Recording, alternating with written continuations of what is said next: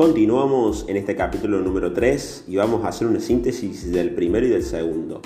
Decíamos que no podíamos comunicarnos sin signos, somos seres humanos, demostramos el amor, nuestro cariño a través de signos concretos y que Dios también se comunica con nosotros a través de signos sensibles.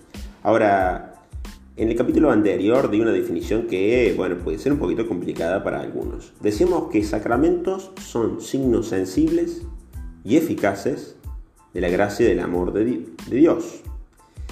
Que sean sensibles significa que son materiales y que sean eficaces significa que llegan, o sea, que verdaderamente se hacen presentes.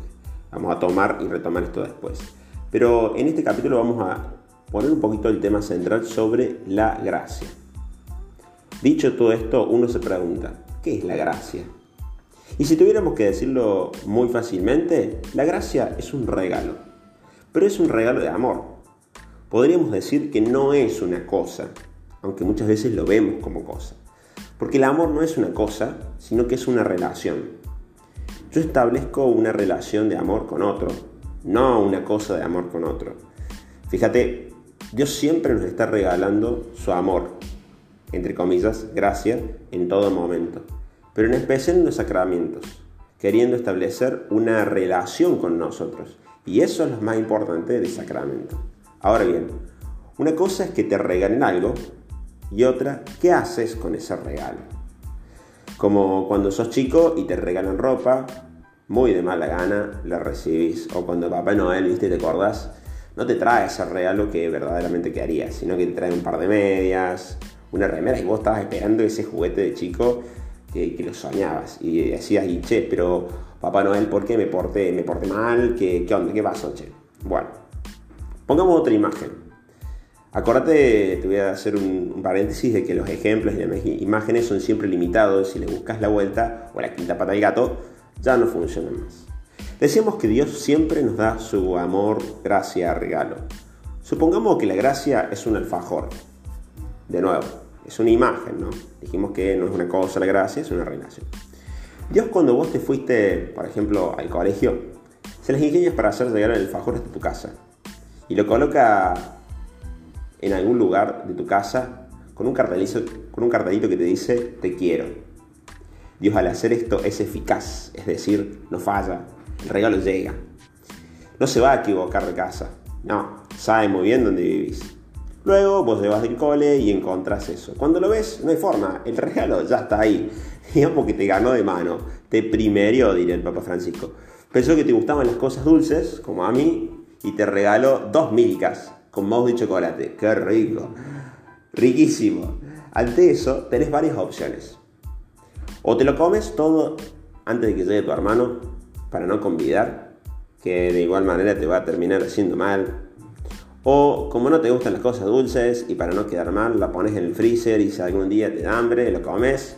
O comes uno y guardas el otro para compartir eso que Dios te dio. Eso tan sencillo que te di como ejemplo, como imagen del alfajor, pasa con la gracia de Dios. La gracia de Dios se nos ofrece por medio de los signos de los sacramentos. Cuando recibís un sacramento, cuando recibís la gracia, ya está recibida como un alfajor. Dios en eso no falla, es eficaz. Ahora, vos de repente podés decir, no, ya no creo más, ni quiero rezar o basta de iglesia y no querés saber nada. Dios no te va a obligar a que recibas su gracia, es decir, a que te comes el alfajor. No hace magia, no es Harry Potter, sino que vos lo pones como en stand-by, así como en el freezer en realidad tenés el sacramento, tenés el bautismo, la confirmación, la comunión, pero está guardado y está como en pausa. O sea, el sacramento lo tenés.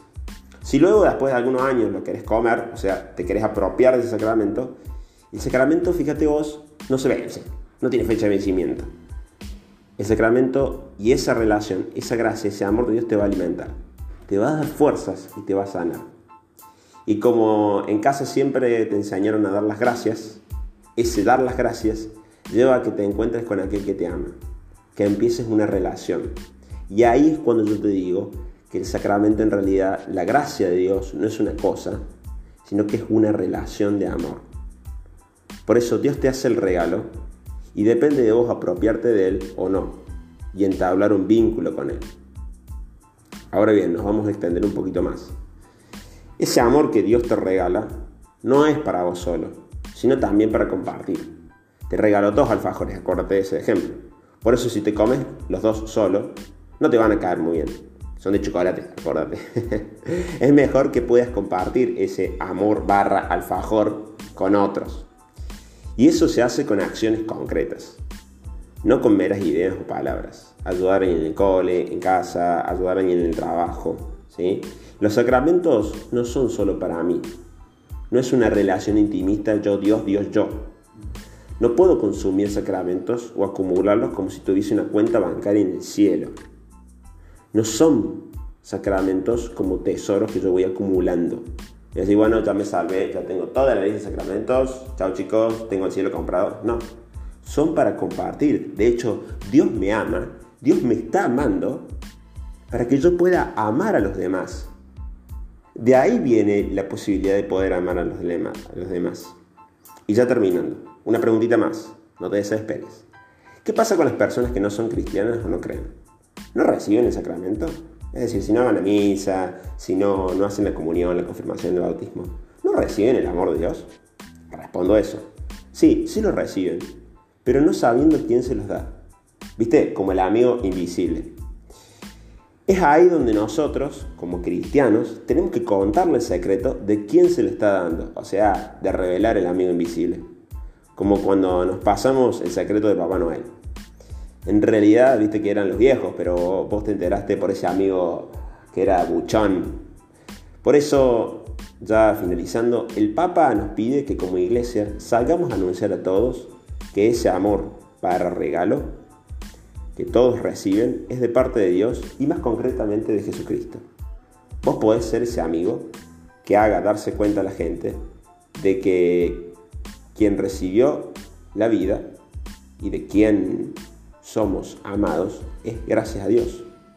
Creo que vos también podés contar ese secreto. Sintetizando todo. El sacramento es una forma en la que Dios me ama. Existen sacramentos dentro de la iglesia, pero también existen sacramentos fuera de la iglesia. Dios te va a seguir amando más allá de que no vayas a misa o más allá de que no hayas recibido ningún sacramento. ¿Cuál es la ventaja de ir a misa? ¿Cuál es la ventaja de, recibir los sacramentos? de que yo puedo entablar una relación con el que me ama.